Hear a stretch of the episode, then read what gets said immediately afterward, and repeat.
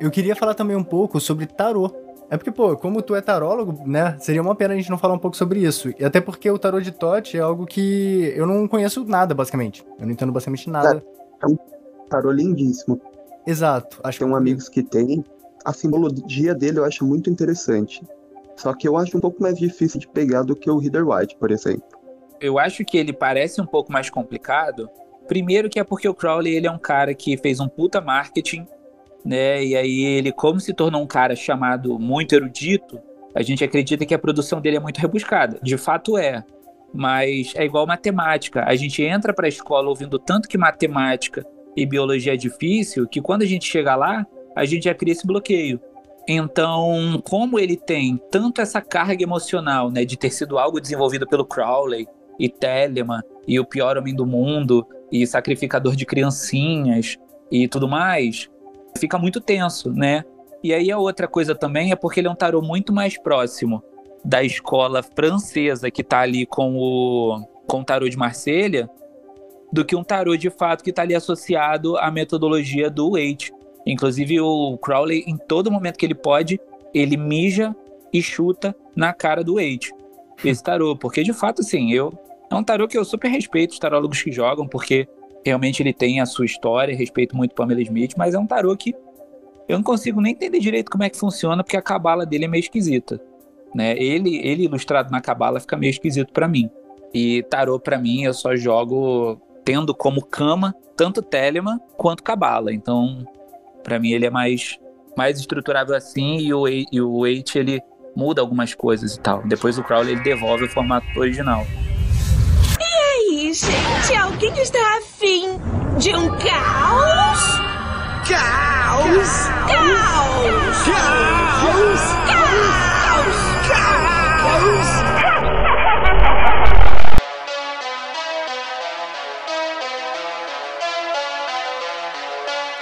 A tua aplicação do tarô nas tuas consultas, ela é puramente analítica, psicológica, não só psicológica, mas analítica, assim, de tentar descrever um estado emocional da pessoa, um momento arquetípico que ela esteja vivendo, ou até mesmo, como você falou da cabala, uma esfera, um caminho que ela esteja passando na árvore da vida, ou você usa de forma divinatória também?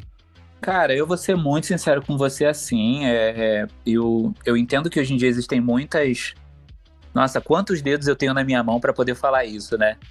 Tô aqui contando todos para poder para poder falar, mas assim, eu, eu entendo que hoje existem várias, várias formas de ler o tarô, mas eu acredito que é muito mais apropriado você usar o tarô para uma análise é, psicológica e arquetípica quando você de fato é um psicólogo e você, dentro da consulta, utiliza, assim como Jung, totalmente fora de um escopo de, sei lá, de. sei lá, de tentativa de consulta esotérica, né? Para funcionar direito, né? Eu só acredito que a aplicação de Jung no tarô seja funcional no momento em que você está fazendo uma sessão de, de, terapia mesmo ali com psicólogo e ele usa aquilo ali como ferramenta, mas não como um tarólogo. Porque a gente acaba caindo em vários vícios e projeções. O tarólogo hoje em dia, é, não todos, assim, na verdade, uma pequena quantidade de tarólogos hoje tem o preparo emocional para não se projetar na condição da análise psicológica do outro. Então, como isso tudo é muito arriscado, eu procuro ao máximo trabalhar em cima da, do incentivo do consulente analisar tanto as palavras que ele usa para verbalizar a pergunta, quanto uma interpretação coletiva, onde eu e o consulente a gente vai interpretar junto, e aí ele chega na conclusão dele é, com base nos significados que eu dou de cada carta. E eu, sinceramente, gosto muito de um tarô divinatório. Eu acho que tarô é oráculo, e oráculo é feito para ver futuro, oráculo é feito para acertar na Mega Sena, oráculo é feito para descobrir se teu filho vai para a guerra, se teu marido vai te trair, ou se você vai acabar, sei lá, é, caindo da escada eu gosto muito disso, assim, esse é meu tarô. Mas claro que tem sempre um bate-papo, tem, tem um convite a pessoa parar e prestar um pouco de atenção nela, porque não faz mal nenhum o tarólogo fazer a pessoa parar por um momento, respirar fundo e tentar trazer para ela um estado de atenção. Porque a maior parte das coisas que acontece que dá merda na vida do ser humano é quando ele fica preso no passado e no futuro. Né? Então, se você consegue pelo menos trazer o consulente para aquele momento, prestar atenção só na carta, na tua voz e prestar atenção numa conversa genuína, isso para mim é a única coisa psicologicamente que eu, que eu recomendaria. De resto, tarô para mim tinha que ser mesmo divinatório. Vamos lá, vamos acertar na Mega Sena, vamos jogar no jogo do bicho. e é isso assim, sabe? Eu gosto disso. Porque eu acho muito arriscado, sabe? A gente tá vivendo num tempo muito cabuloso, onde todo mundo projeta tudo. A gente tá vivendo em tempos de constelação familiar, onde a galera fica falando que tu foi abusado e a culpa é tua, porque sei lá o quê. tá ligado? Constelação familiar, aquela maluquice lá do, do Bert Hellinger nazista. Uhum. Tá ligado? Porra, assim, irmão, a gente, tá, a gente tá vivendo num mundo muito cabuloso, cara. Então, assim, essa abordagem psicológica, a gente, o que o papel do, do tarólogo em relação à psicologia é, amigo, eu tô vendo aqui que você tá muito complicado da sua cabeça. Você já pensou em procurar terapia? Ou então você já procurou em buscar um, em buscar um hobby para tentar aliviar essa tensão, já que talvez terapia para você você encare como algo que não é válido no momento? E quando você tá trabalhando e você faz a leitura, é quase um clichê você vê na, na representação na cultura pop de um consulente de tarô de um oráculo moderno, porque geralmente os oráculos antigos são retratados de forma mais maneira, né? Mas geralmente o oráculo moderno ele é retratado como, tipo, a pessoa puxa uma carta, ela olha ali, ah, tem até um, um meme, né, com isso que é tipo, o que, que você tá vendo na carta? Ah, você vai ser atropelado, e tá lá o carro, né? Aonde? Puxa uma carta, Praça da Sé. Que horas? Ele puxa uma carta, às 3h42, sacou? Tipo, não tem essas cartas, entendeu o que eu quero dizer? Não tem uma. Como Tem. você vê literalmente na carta o futuro de algo muito específico da pessoa. Geralmente você vai buscar uma simbologia, né? E uma intuição. Eu queria saber como que Isso. tu faz essa projeção, né? Essa. É quase uma, uma previsão mesmo, né? Como você faz essa divinação através da simbologia das cartas. Cara, primeiro é o seguinte, assim, eu, eu- como eu utilizo muito na Cabala, que são Ruach e Nefesh. Ruach, ele é meio que. Ruach encaixa com Nefesh, sua cabeça, ela tá aberta e vazia. É uma coisa muito esquisita que hoje em dia existe. É, eu, eu ouço muito tarólogos dizendo que antes de tirar a carta, ele já tem a resposta. É, eu, eu veria isso até como algo meio negativo, né? Tipo, se tu já tem a resposta sem tirar a carta, isso é meio que um sinal que tu tá um pouco enviesado. É, não, assim, você já tá julgando a pergunta da Uhum. pessoa e não sei o quê. Então, assim, então eu acredito que o tarô ele seja, inclusive, mágico, porque o tarólogo, quando ele interpreta sem a ânsia da resposta, quem tem que ter ânsia pela resposta é o consulente, não o tarólogo. O tarólogo tá pouco se fudendo do que o cara quer saber. Ele, o tarólogo, ele não inventa, o tarólogo lê. O tarólogo é, é, tarólogo é tradutor. O meu único papel é de traduzir. Então eu pego a minha intuição, né? Eu pego o Ruach, jogo em Nefesh através da eliminação da minha ânsia de resultado. E se eu sinto que eu tô ansioso, eu tiro de novo. Não tenho problema com isso, porque eu só falho, cara. Eu sou ser humano.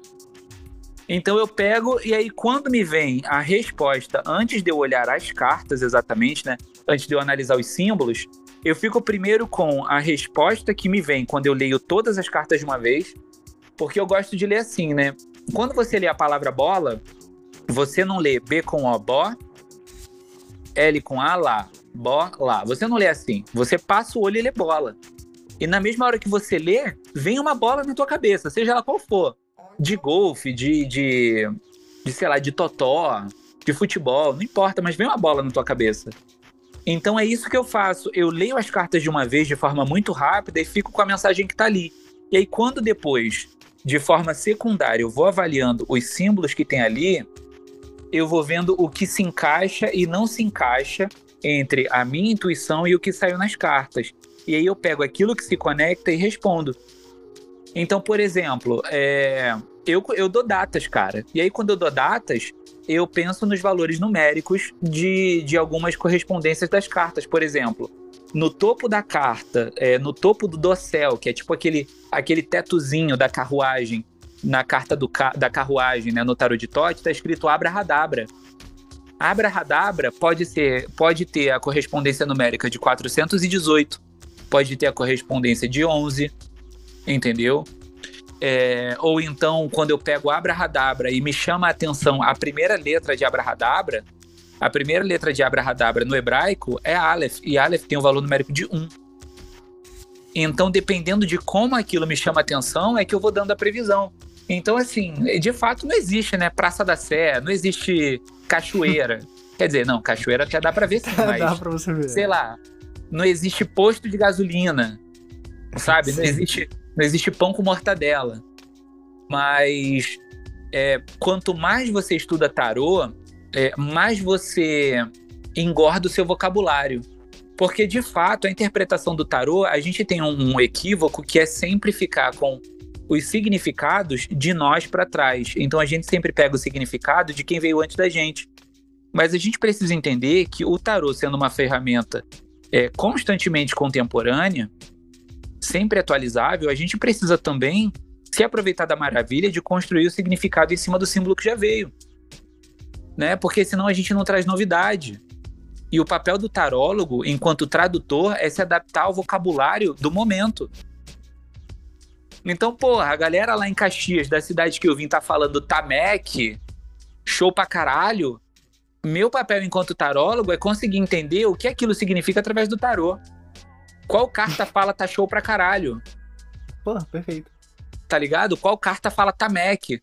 Porque senão, inclusive, eu faço acepção de pessoas e aí eu torno o tarô uma ferramenta inacessível. E o oráculo é do povo, tá ligado? Eu acredito que tarô é arte, cara, e não existe arte que não seja pro povo.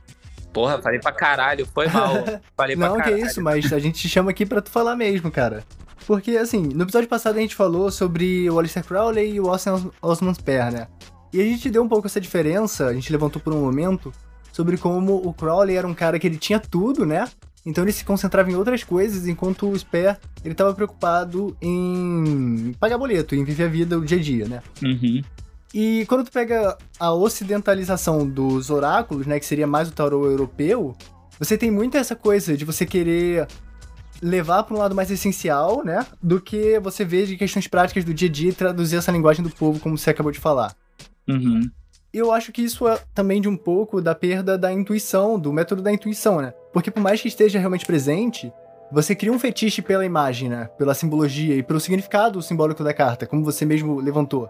Então você vai atrás de buscar o- a explicação para aquela carta, o que ela significa, né? E ver a explicação de certos autores. E chega um momento que você vai ter que ou ver pela tua intuição, ou você vai ter que escolher um autor para confiar, porque basicamente todo autor que você vai ler que ele fala sobre tarô, eles vão falar coisas diferentes, né? Sim. Então, tu acha que, como você já citou também por um breve momento, tem essa coisa de que cada fibra do teu corpo, cada elemento do teu ser vai estar direcionado numa direção e você vai projetar essa previsão, né? Como seria o papel, ou qual seria até mesmo o método de exercício dessa intuição para você aplicar num método divinatório, por exemplo? Primeiro, jogar tarô pra caralho pra si mesmo. Porque o que falta, né? Todo mundo fica falando, não sei se vocês jogam tarô aqui, né? Mas todo mundo, todo tarólogo gosta de falar assim: não, eu não jogo tarô pra mim, porque eu vou enviesar. Enviesa porra nenhuma, cara. Não enviesa. Sabe por que, que não enviesa? Porque se você tá perguntando, se você, se você tá perguntando se a tua relação tem tendências a terminar, você sabe muito bem quando sai no tarô a resposta, irmão. Você não tá perguntando no vazio, você tá perguntando porque você viu algum motivo. Tá ligado? Então quando sai no tarô que não, você sabe que não. Quando sai no tarô que sim, você sabe que sim.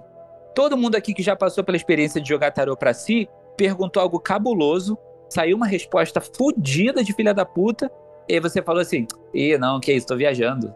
Não, vou, vou lá pro livro". E aí a galera Aham. corre lá pro Putz. livro e vai ver a interpretação. Porra, já saiu que você tá fudido, irmão. Investiga por que, que você tá fudido. A galera não. Esse é o jeito de encarar a intuição. Cara, isso eu acho que é o mais fantástico do tarô.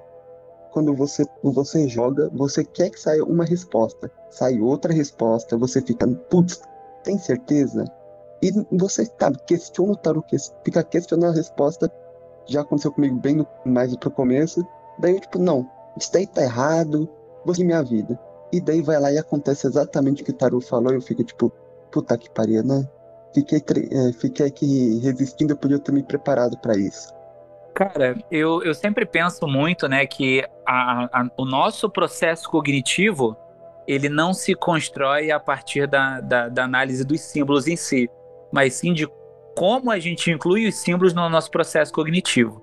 Então, por exemplo, eu acredito que faz parte do trabalho da intuição você eliminar certas palavras do teu vocabulário. Porque, por exemplo, na minha opinião, tarólogo não fala eu acho. Porque quem acha tá fazendo fofoca, tarólogo não tá fazendo fofoca. Tarólogo tá traduzindo. E quando você lê bola, você não acha que leu bola, você leu bola e leu bola, porra. E aí é o seguinte, e aí é por isso que eu falo que a intuição, ela começa sendo trabalhada a partir da autoestima. Porque se você não é capaz de acreditar naquilo que você está vendo, significa então que muito provavelmente você está sendo levado a ver pelos olhos de outra pessoa. E aí você não está sendo tarólogo. Como que você faz para equilibrar essa ânsia de resultado, né? Ou essa, esse medo de um resultado com a sua visão própria do tarô? Porque, por exemplo, uma dificuldade que eu sempre tenho quando eu tô lendo tarô para mim mesmo, né? É porque eu gosto de tentar fazer essa abordagem exatamente como você falou. Eu tô lendo, eu traduzindo aqui o que a simbologia tá me falando. Só que muitas vezes eu sinto que eu já tenho uma resposta que eu quero na minha mente, né? E é muito difícil você lidar com esse gatilho porque ele é realmente basicamente inconsciente. Então você puxa a carta, ela tem uma simbologia que às vezes é muito ampla. E assim, claro que quanto mais dentro você for, né, da simbologia daquela carta, provavelmente você vai encontrar algo mais palpável que vai restringindo essas possibilidades que talvez se você só conhecer o básico, você pode ter um leque muito mais aberto, né? Mas geralmente o que acontece comigo quando eu tenho uma leitura que eu acho que não foi muito clara, é porque eu leio a, o que tá escrito ali e eu penso em algo, só que eu penso também, putz, poderia ser várias outras coisas, né? E até onde isso que eu tô me baseando é uma intuição ou um enviesamento próprio meu? Então, cara, começa é, é, quando você fala, putz, mas podia ser várias coisas. Não, mano, não podia ser várias coisas, não. Só poderia ser aquilo que você leu naquele momento. Um cara, toda vez que você tirar uma carta do baralho e botar na mesa, aquilo é um ritual único. Não poderia ter outro resultado senão exatamente aquele que você tirou. Porque no momento em que você abre espaço para isso, você abre espaço para o porquê. E aí você tá justificando para quem a tiragem de tarô que você tá tirando. Mas ao mesmo tempo, pensando que, caramba, a gente é atravessado por muita coisa, sabe? Assim, eu nunca tirei tarô nem nada, mas eu fico pensando, né?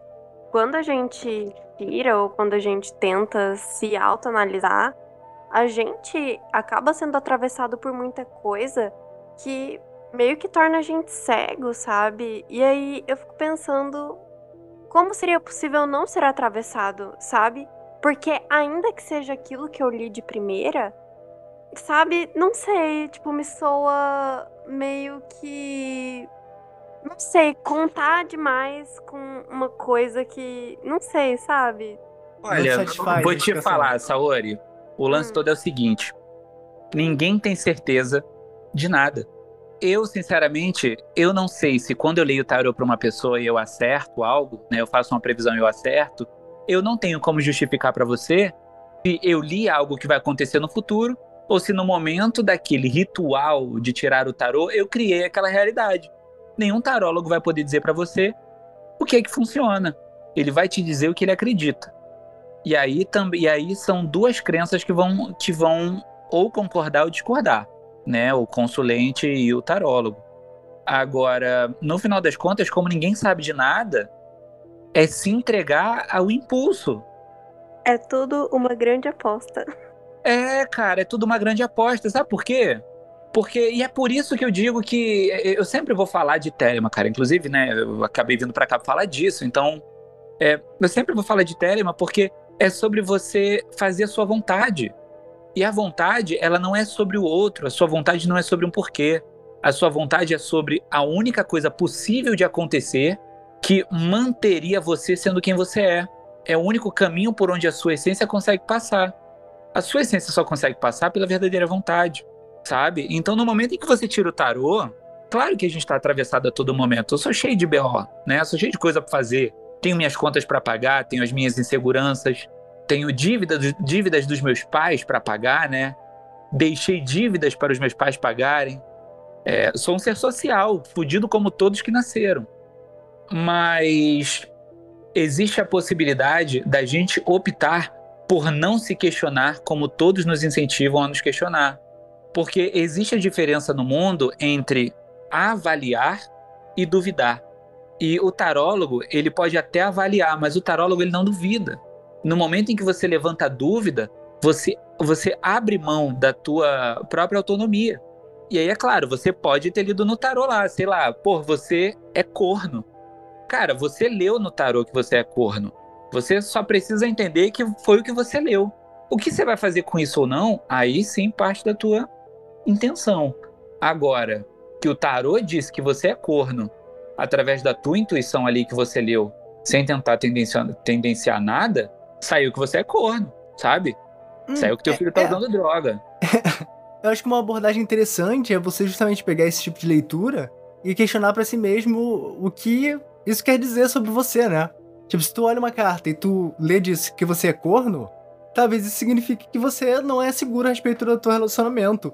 Ou talvez Sim, você é uma pessoa é sobre isso, si. Cara. Né? E, é, e é muito sobre isso. E é muito sobre isso, assim. Porque existe o que está escrito e existe como a gente preenche, né? A forma da palavra, né? É todo o potencial semântico em cima do que a gente fala ali. Então, pô, saiu que você é corno? Saiu que você é corno. Primeiro, como é que você se sente quando você pensa que você é corno? Porque não é só sobre dar uma certeza ao consulente de que ele é corno. É primeiro conversar, olha, aqui sai sim que você está sendo traído. Como você se sente sobre isso? Porque o tarólogo ele não está ali para o fast food. O consulente pergunta, ele responde. O consulente pergunta, ele responde. É um jogo, né? E um jogo é feito de duas pessoas. Então, o tarólogo tem direito de perguntar. Inclusive, eu acredito que o tarólogo deva, né? Então, assim, quando a gente pensa no tarólogo que pergunta, ele pergunta também para levar o consulente a analisar a porra toda, né? A, a, a, também se valer enquanto tarólogo. Todo mundo que senta numa mesa ao redor do tarô interpreta. E é isso, sabe? É por isso que é um jogo. Não tem como duas pessoas entrarem num campo de futebol e dizer que as duas não estão jogando bola. Você pode até não chutar bola, mas você está em jogo. Você pode chutar, porque você está em jogo. Então, eu, por exemplo, levo meus consulentes a analisar tudo isso. E aí, depois que a gente bate todo esse papo sobre o consulente ser corno ou não e como ele se sente, a gente chega onde ele quer saber. Porque o consulente não quer saber se ele é corno. Em geral, tudo que a gente quer perguntar não é sobre o que a gente quer saber. A gente quer outras coisas. Porque, na realidade, a gente costuma ter mais facilidade de falar aquilo que é menos dolorido. E geralmente, eu te falo isso, eu falo isso para vocês, com, com, com a experiência que eu tenho já, assim, de cinco anos direto jogando tarô assim, sem parar. Quer dizer, claro, né? Tem sempre um de outro que eu não jogo, mas nos últimos dois anos eu tenho jogado praticamente ininterruptamente, principalmente porque minha namorada pede para jogar tarô pra ela todo dia. Quando uma pessoa pergunta, por exemplo, se ela é corna, ela não tá preocupada de fato se ela tá tomando chifre. Essa não é a verdadeira preocupação dela. Muitas vezes ela tá preocupada com o que ela vai fazer da vida dela, Muitas vezes ela tá preocupada que moralmente ela é obrigada a terminar com a pessoa com quem ela namora porque ela tomou um chifre, porque a sociedade vai cobrar dela se ela perdoar, e ou às vezes porque ela mora com a pessoa e como ela vai ter que terminar, como é que ela vai parar de dividir aluguel. E aí são várias outras coisas que tem por trás. Mas nunca é sobre estar tá tomando chifre ou não. Porque às vezes é muito menos dolorido você perguntar se você está tomando chifre do que perguntar como você vai fazer para alcançar a tua autonomia financeira. Porque geralmente quando o consulente pergunta algo que está na raiz, ele já até sabe a resposta. Caraca, cara, muito interessante tudo isso que você levantou. Foi mais ou menos isso que eu estava querendo dizer, na verdade, quando eu fiz aquela pergunta sobre ah, o lado psicológico de uma leitura, né? Porque eu entendo a tua preocupação de você associar o tarô, né, a um tipo de consulta de terapia, digamos assim. Porque é uhum. é algo que, né, não, acaba que não é de fato isso. Você tem áreas, tipo, como a psicologia, que é um estudo, né, que você vai, pô, se formar. Enfim, você poderia até ser encaixado como charlatanismo, né, e tal, e etc. Então, tipo, realmente não é isso.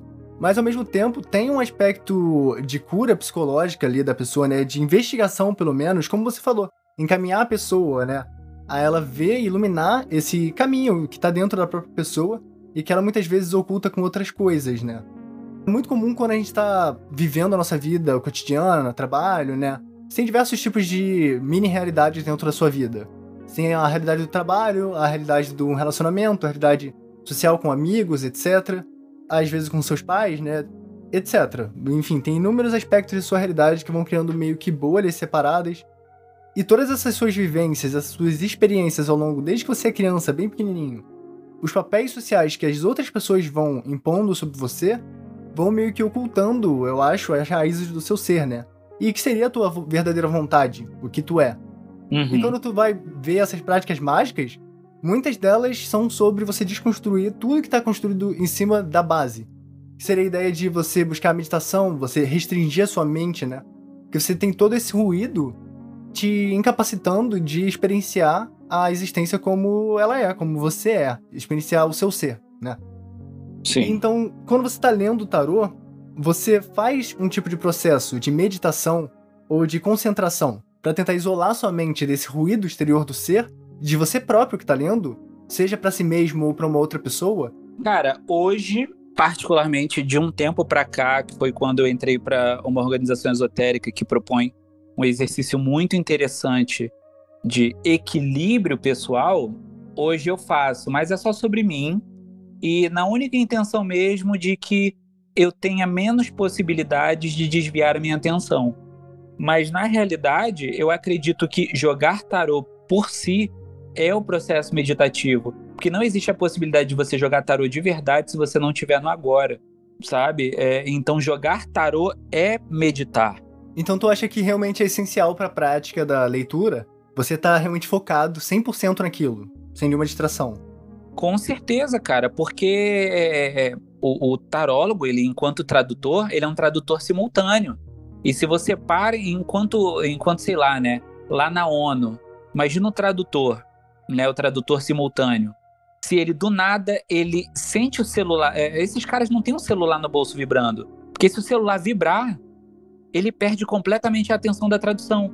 Exato. Então, na hora de jogar tarô, e é por isso que eu acredito que quando você joga tarô, não tem como você jogar tarô pensando no boleto que você tem que, que pagar. Não tem como você pensar que você tá jogando tarô em algum espaço, começou a chover e que você tem roupa no varal. Então o tarô para ti, ele é realmente inseparável desse tipo de prática, seja de yoga ou de magia. Tarô é inseparável para mim da minha vida inteira. Eu não sei viver sem tarô, cara, assim, de verdade. Por, assim, tipo, de todo o coração. É, eu, eu diria assim, pode acabar a tele, mas só não pode acabar o tarô, tá ligado? Até porque o que mais me faz telemita é acreditar que em qualquer momento eu posso deixar de ser, porque eu sou livre, tá ligado? Mas o tarô, para mim, ele é um idioma adaptável a qualquer momento e a qualquer povo, tá ligado? Eu fiz um exercício uma vez, né? Eu era coordenador de um pré-vestibular social lá na minha cidade nós que éramos coordenadores gerais, a gente ficava, a gente começou a ver que estava tendo uma defasagem dos alunos desse pré-vestibular, porque muitos tinham filhos ou cuidavam dos netos e não tinham com quem deixar, então eles paravam de ir. Então a gente começou a fazer atividade recreativa para as crianças, enquanto o pessoal estudava. E aí eu tinha um monte de baralho velho, aqueles baralhos feios do Ney. E aí um dia eu peguei assim, né, e dei um tarô de Marselha para uma criança e a criança, eu nunca mais vou esquecer disso, cara, foi o seis de paus. O seis de paus do tarô de Marselha, se você reparar, ele é, é como se fossem é, o, o, símbolo da Chanel, né? Que são aqueles dois seis.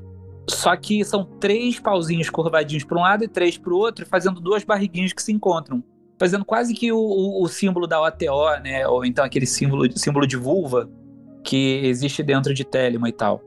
E aí, cara, quando o pessoal. Quando a, o, o menino viu o, o, ai caramba, como é que era o nome dele? O Guilherminho, ele viu? Que era o moleque que, que pegou essa carta, era uma criança, cara, 6, 7 anos. E aí eu tava perguntando pra criançada, né, o que que significa? Vamos desenhar o que significa? E aí, aquele menino falou, ele desenhou um cabo de guerra. E aí eu perguntei para ele, mas por que que você viu um cabo de guerra? Aí ele, tio, olha aqui. Se você olhar, tá todo mundo puxando cada um para um lado com tanta força que tá todo mundo com a barriga indo um para frente do outro. E eu falei, porra, olha aí. Conflito. Pronto, a criança viu no, no seis de paus conflito. É Cara, conflito é muito não, interessante. não faz a menor diferença. O que faz a diferença é que a criança analisou aquilo ali e ela conseguiu ver uma mensagem. Tá ligado? Uhum. Então é por isso que eu acredito que o tarô ele seja uma linguagem que se adapta a quem comunica, né? E o papel da, da, da comunicação unicamente é passar uma informação. Então é isso, independente de como for. Por isso que. E o, o tarô, inclusive, né? Ele, ele rompe qualquer. É, eu não acredito em tarólogo que tenha preconceito linguístico, por exemplo. Se o tarólogo tem preconceito linguístico, ele não é tarólogo. Porque ele não tá, ele não, não tá apto a, a, a compreender o espaço da comunicação e que cada um tem o seu método, né? O que importa é falar, né? O que não é nem falar, o que importa é comunicar, que também se não for pela voz tá de boa.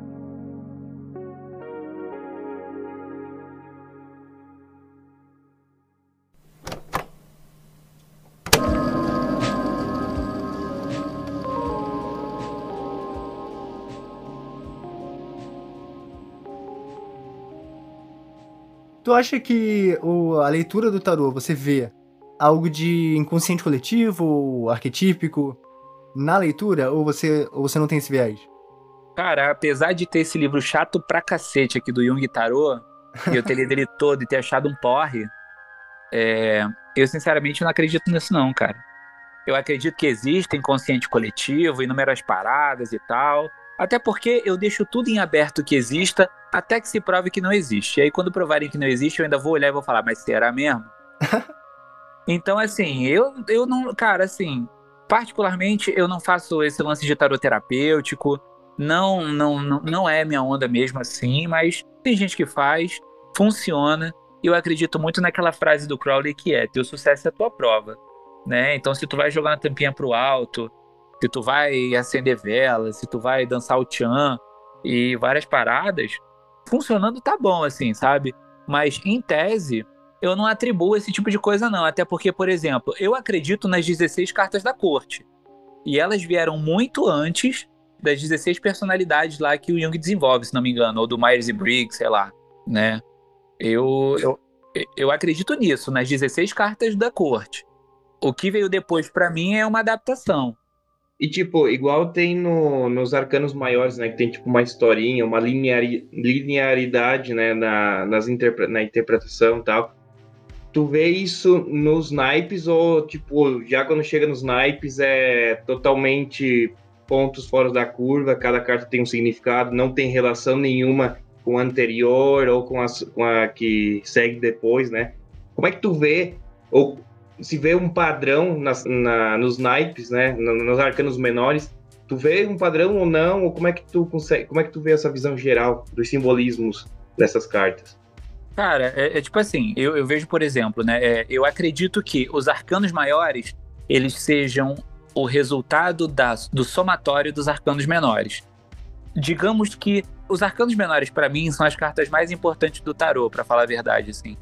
Porque são expressões da natureza, saca? E aí, expressões da natureza que, quando sozinhas, elas são um tanto desgovernadas, né? Elas são, elas na verdade são amorais, né?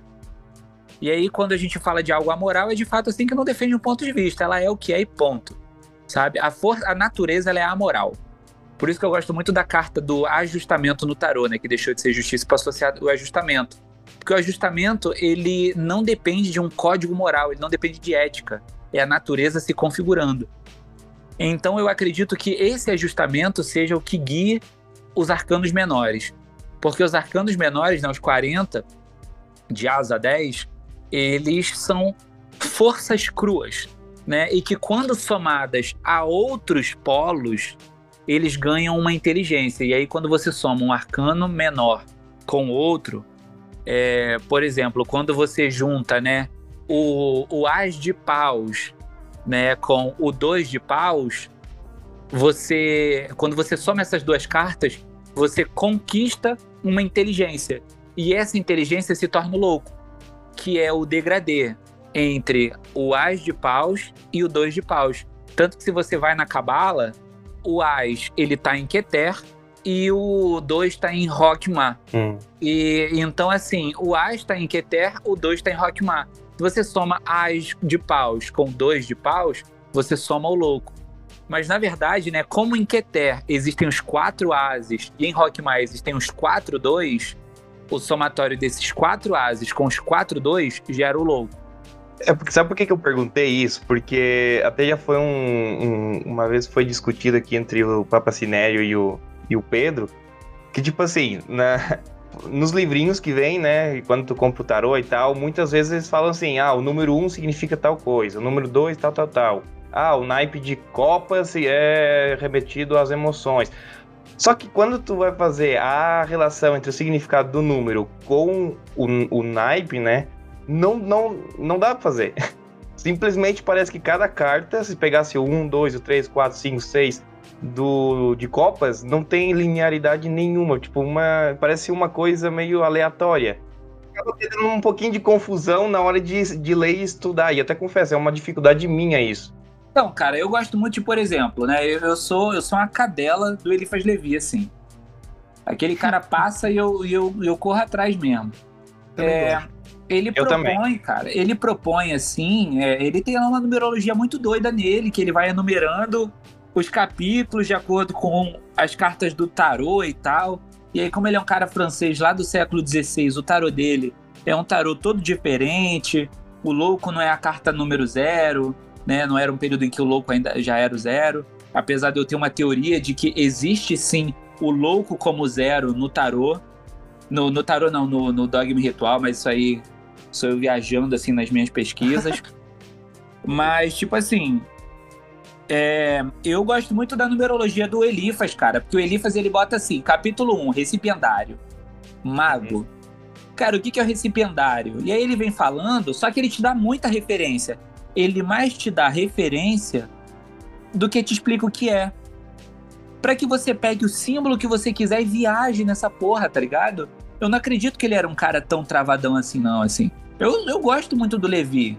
Eu entendo o cara ter sido fudido na vida pra caralho. Passou vários perrengues. Foi preso três, quatro vezes na vida, tá ligado? Na O verdade, os- escreveu- os melhores magos são esses aí, ó, que só se fode na vida. É, cara, Jack Parsons aí, fez coisa pra caralho. No final, explodiu na garagem. Evocando Babalon, é o que dizem. É, foi logo depois dele ter recebido o, o quarto livro da lei, é, a quarta, é a parte- quarta parte do livro da lei, o livro de Isso, Babylon. isso, que é o, o Liber 49. Cara, tipo assim, eu acho foda pra caralho. O cara, ele vem te dar... refer- Primeiro, né? Primeiro ele dá referência pra caralho, porque ele era um cara que fazia... Ele era o cocô do cavalo do bandido. Nas ordens esotéricas, assim. Ele fazia parte de uma ordem esotérica bem pequena, no, nessa, no momento em que ele escreve o Dogma Ritual da Alta Magia. Então ele tá se provando pra todo mundo. Ele tá falando, olha o quanto eu sei. Uhum. E aí, mas assim, ele te dá tanta referência que ele fala, cara, viaja nessa porra aí, eu viajei pra caralho. Eu gosto dessa interpretação, né? Porque tem gente que leva a sério demais o Elifas Levi e acha ele chato, né? Mas eu concordo um pouco, um pouco contigo. Ele te dá muita informação, muita coisa, mas meio que ele tá sempre deixando também as coisas meio abertas pra você interpretar, né? Ele não é um cara travadão mesmo, nem um pouco. Não, é assim, o cara. Mas é e outra chato mesmo. coisa, cara. E outra coisa, a galera fica falando aí, não, Não tem como dizer que caos. ler Eliphas Levi não é chato. Cara, o Elifas Levi ele tem umas paradas muito doidas assim, cara. Tipo assim, todo mundo fica falando, ah, o cara, ele, ele pega e, e ele, ele é muito durão, não sei o quê. Ele, ele fala um monte de coisa, você tem que levar a sério, é magia cerimonial. Mas o Elifas Levi, cara, ele foi um dos primeiros caras a falar que não era sobre, sobre o material que você usava. Quem, leu, li- ou quem leu o Dogma e Ritual da Alta Magia e passou pelo Dogma, sabe que ele tá falando ali que, por exemplo, ele fala um bagulho tipo assim. E aí a gente pega e fala, porra, a gente precisa usar os chifres de Dionísio pra poder se salvar desse rolê. E aí a galera ouve os sábios, só que são tudo um bando de supersticioso e corre pra comprar chifre no, no- na mercearia e botar um monte de chifre em volta do pescoço. E aí ele até fala, que ele até critica, né, a galera que fala mal do uso de imagens na Igreja Católica, porque ele fala que quem fala mal do uso da imagem na Igreja Católica não entendeu que existe uma mensagem por trás e que não é de fato a imagem que é adorada, mas sim a mensagem. Então ele fala tecnicamente que o evangélico, né, se a gente vai trazer para uma linguagem de hoje, o evangélico quando critica a imagem, ele é o supersticioso do cristianismo católico. Eu concordo 100%, cara. Não, total. É, o conceito das chaves, né? Como os símbolos como, como fechaduras, você tem as chaves simbólicas. E eu vejo muito isso no tarô, né? Que a gente tava falando até agora. Tipo, se você, você precisa das chaves pra interpretar, né? É o, a, uma das ferramentas mais usadas no ocultismo no geral. Se você não compreende isso, você tá só numa superstição, realmente. A igreja ortodoxa, ah, eles têm os ícones que é a príncipe religiosa deles. Eles dizem, por que é um ícone? Porque um ícone é uma representação da realidade. Mas não é aquela realidade simples que você vê. Tanto é um estilo de arte diferente, não é tão realista, porque é, uma, é um portal para uma realidade transcendental. É um portal para algo que está além daquilo que, só, é, que é a pura captada dos olhos. E eu acho que é isso, o tarô e todo o simbolismo da magia, né? Quem não entende isso acaba ficando, acha que é só uma pintura. A gente fica achando aqui que o Levi está ensinando você a fazer magia, mas no final das contas ele está falando sobre você ser intuitivo, cara. Esse livro todo é sobre ele falando, cara, seja intuitivo. Porque, por exemplo, ele fala no capítulo 16 um bagulho tipo assim: o instrumento do enfeitiçamento não é outro senão o próprio grande agente, que sob influência de uma vontade se torna então real e positivamente o agente. É isso. Então, tipo assim, não é sobre você sacudir a varinha, é sobre você ter noção da vontade que te move a realizar um acontecimento. E a vontade, ela não justifica, a vontade é o que é, então ela te motiva, ela te dá um impulso, tá ligado? E é isso que é o tarô. Se vocês olharem, por exemplo, tem uma parte, cara, nesse livro aqui que ele vai falar o seguinte, né? Ele tem 20, ele é, ele é formado de 22 capítulos, né? E aí tem um discurso preliminar. É, a todo momento, a palavra que ele mais vai que ele mais vai usar, cara, no, no capítulo 22, por exemplo, é analogia. Na verdade, no livro todo, a palavra que mais se repete é analogia. E é disso que é feito o tarô. O tarô ele é feito de analogia. Então, a todo momento, ele vai falar que até a magia que você quer fazer, ela é construída em cima da analogia. É, quando eu levantei aquela questão do inconsciente coletivo, né?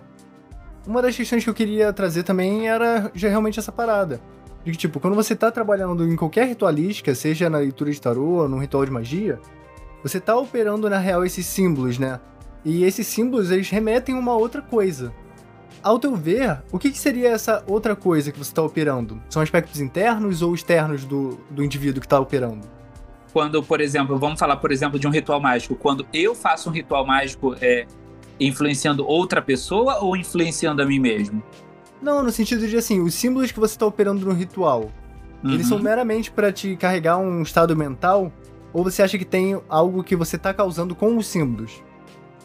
Não, eu acredito que essa parte seja mental.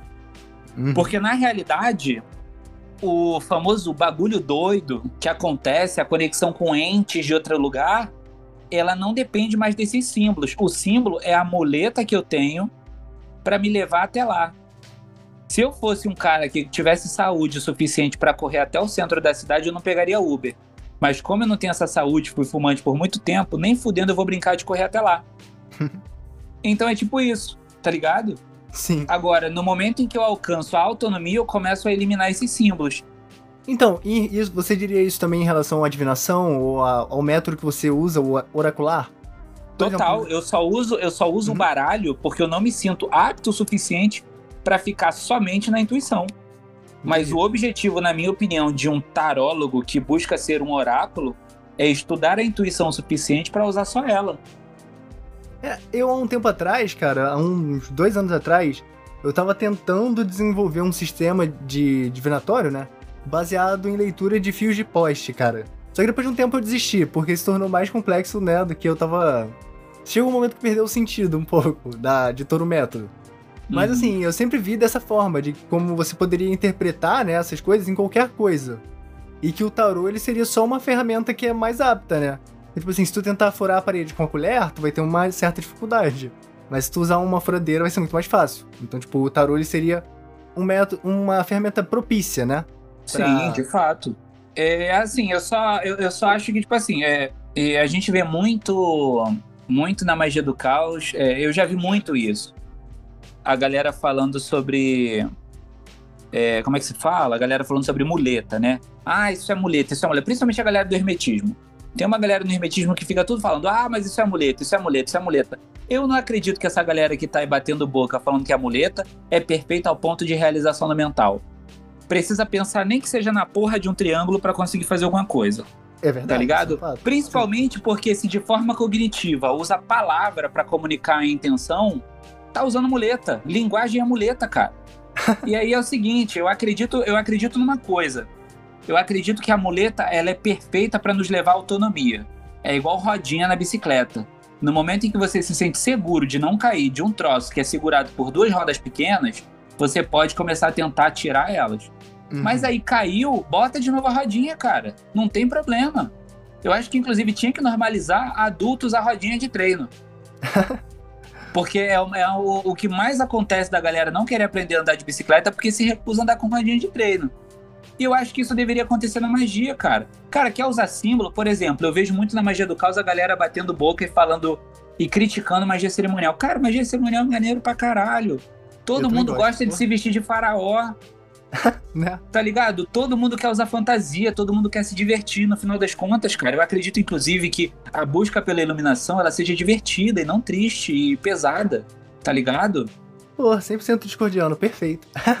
É, não, total, cara. Inclusive, isso tá no livro da lei, cara. No livro da lei tá lá, cara. Força e fogo são de nós, cara. Langor, e langor sobrepujado. É, é, é sobre, é, é sobre prazer, cara. É sobre êxtase, tá ligado? É sobre alcançar a apropriação da lei através do prazer, cara. Por isso que Telemann ela é sexual. Porque o sexo, ele dá o prazer, tanto pra nós quanto pro mundo, cara. Quem transa não enche o saco de ninguém. Verdade, isso é inquestionável. Quer dizer, e as pessoas que entendem que não são obrigadas a transar também. É Uhum. isso. Porque também tem gente que não transa. E, e eu acredito que se ela entende que não é obrigada a transar e não se incomoda com isso, cara, pronto, também tá bem resolvida.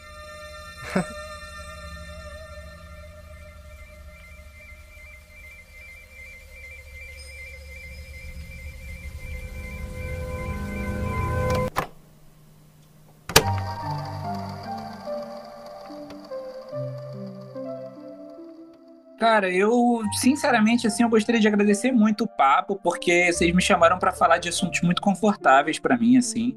É, todo esse papo que a gente teve, muito provavelmente seria reproduzido numa mesa de bar, eu tomando suquinho de laranja e trocando ideia com vocês, porque, sinceramente, são coisas que eu gosto muito, então eu agradeço por me proporcionarem a, a- a possibilidade de falar de algo que eu gosto, assim, porque, é, inclusive, pra mim se torna muito fácil, né? Se torna um, um- em momento nenhum assim eu tentei, sei lá, é, falar de algo que me que me era muito sensível assim. Para mim é um papo de muito dia a dia assim, cara.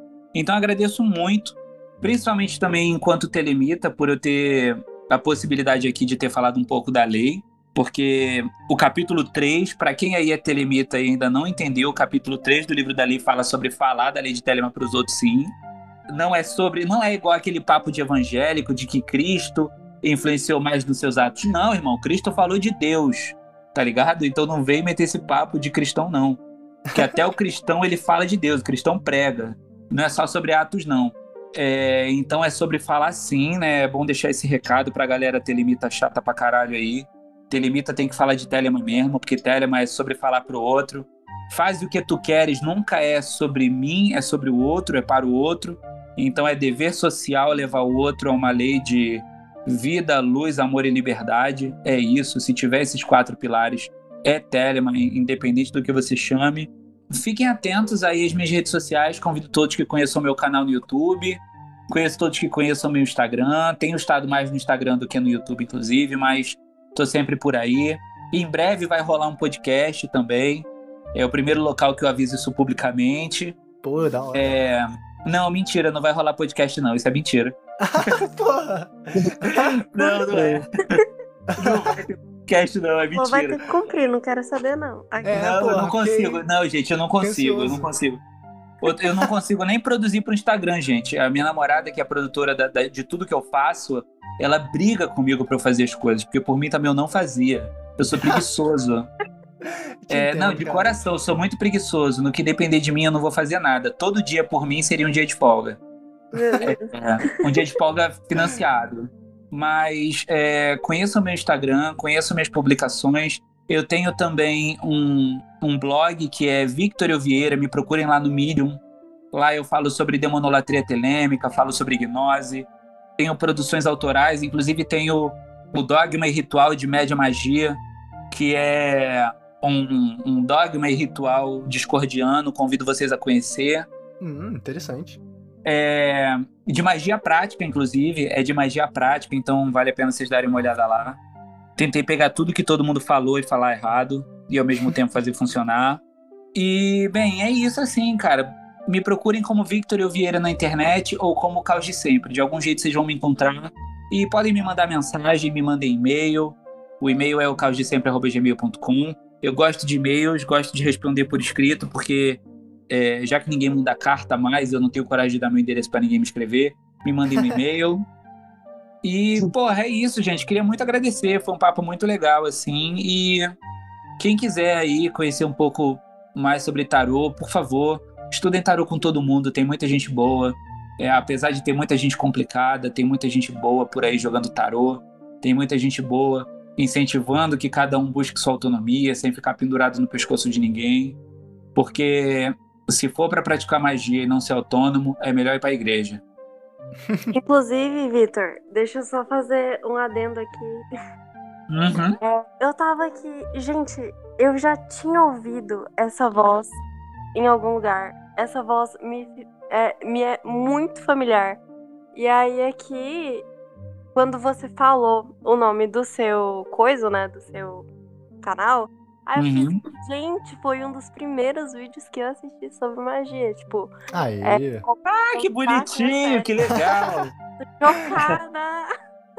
Ai, que legal, cara. Nossa, isso significa então que talvez eu esteja velho, cara. Discordia Cast, onde você encontra os seus ídolos. Exato, pô, aqui fazendo encontros, né? Promovendo encontros. Mas aí, tu tá vendo o impacto real, prático do teu trabalho social na internet, cara. Cara, eu fico feliz, cara, porque, inclusive, Saori, já que você veio pelo meu canal, preste muita atenção que nos vídeos mais recentes eu tô um pouquinho melhor do que antes, porque em 2018 eu era meio esquisito. Mas hoje eu sou, hoje eu sou um cara muito legal, assim. Porra, eu era Hoje misantrópico você pra é esquisito caralho, mesmo. nada a ver esse bagulho. Tem que, tem que querer viver mesmo. Não É tem isso, esse bagulho de cara. matar o universo, não, foda-se. Me, me identifico, me identifico. Foi um vídeo que me fez ficar meio tipo. Eu lembro que eu fechei assim o vídeo e fiquei, meu Deus, porque você, você tava chamando as pessoas pra um tipo de responsabilidade, assim, espiritual, sabe? E na época eu não tanquei, porque assim, eu não sou muito de acreditar em coisas, né, no geral. Uhum. E eu fiquei assim, meu Deus, ele tá falando que eu vou ter que lidar com as consequências, que tipo, eu vou chamar os troços e aí eles vão ouvir. E aí, ó, meu Deus, eu fiquei, eu não vou assistir. Mas, olha só. Ah, e uma coisa, eu gostaria só de recomendar a todo mundo que quem estiver aí passando perrengue no Brasil que a gente anda vivendo, use o regicida. Leia o contrato com muito cuidado, analise cada palavrinha daquele servidor que tem lá no contrato de servidor. Se achar esquisito, não use, porque é total do seu direito. Mas se você achar que é um servidor necessário, use. Porque é um servidor, é o servidor que eu fiz com mais carinho na minha vida. Fiz uma puta pesquisa demorada pra caralho naquele contrato. É um servidor que foi motivado por várias coisas que estavam acontecendo no momento em que a Marielle Franco morreu. E, pô, convido vocês a conhecer, nem que seja para que vocês façam algo melhor do que eu fiz. Perfeito, cara. Queria agradecer muito a tua presença. Foi muito legal tu ter aceitado participar, de verdade mesmo. Pô, mano, eu viria aqui, eu, eu viria aqui descalço e, e recém saído do banho, assim. Perfeito, cara. Perfeito. Assim, eu sempre tento trazer perguntas que eu acho que a pessoa que já conhece o assunto, né, mas não aprofundamente, teria, que são muitos questionamentos que eu sempre tive sobre as coisas. Então, assim, não tem tanto tempo também pra gente se aprofundar tanto. Mas mesmo assim foi um papo extremamente denso, eu acho interessante, né? E descontraído também, que é a proposta aqui do Discordcast. Acho que foi um episódio, assim, clássico já. Sacou? Clássico instantâneo. Muito bom mesmo, cara, a conversa. Valeu mesmo. Pô, inclusive são 23 e 23, cara. Eu é que agradeço. Aí, ó, perfeito. Momento eresiano.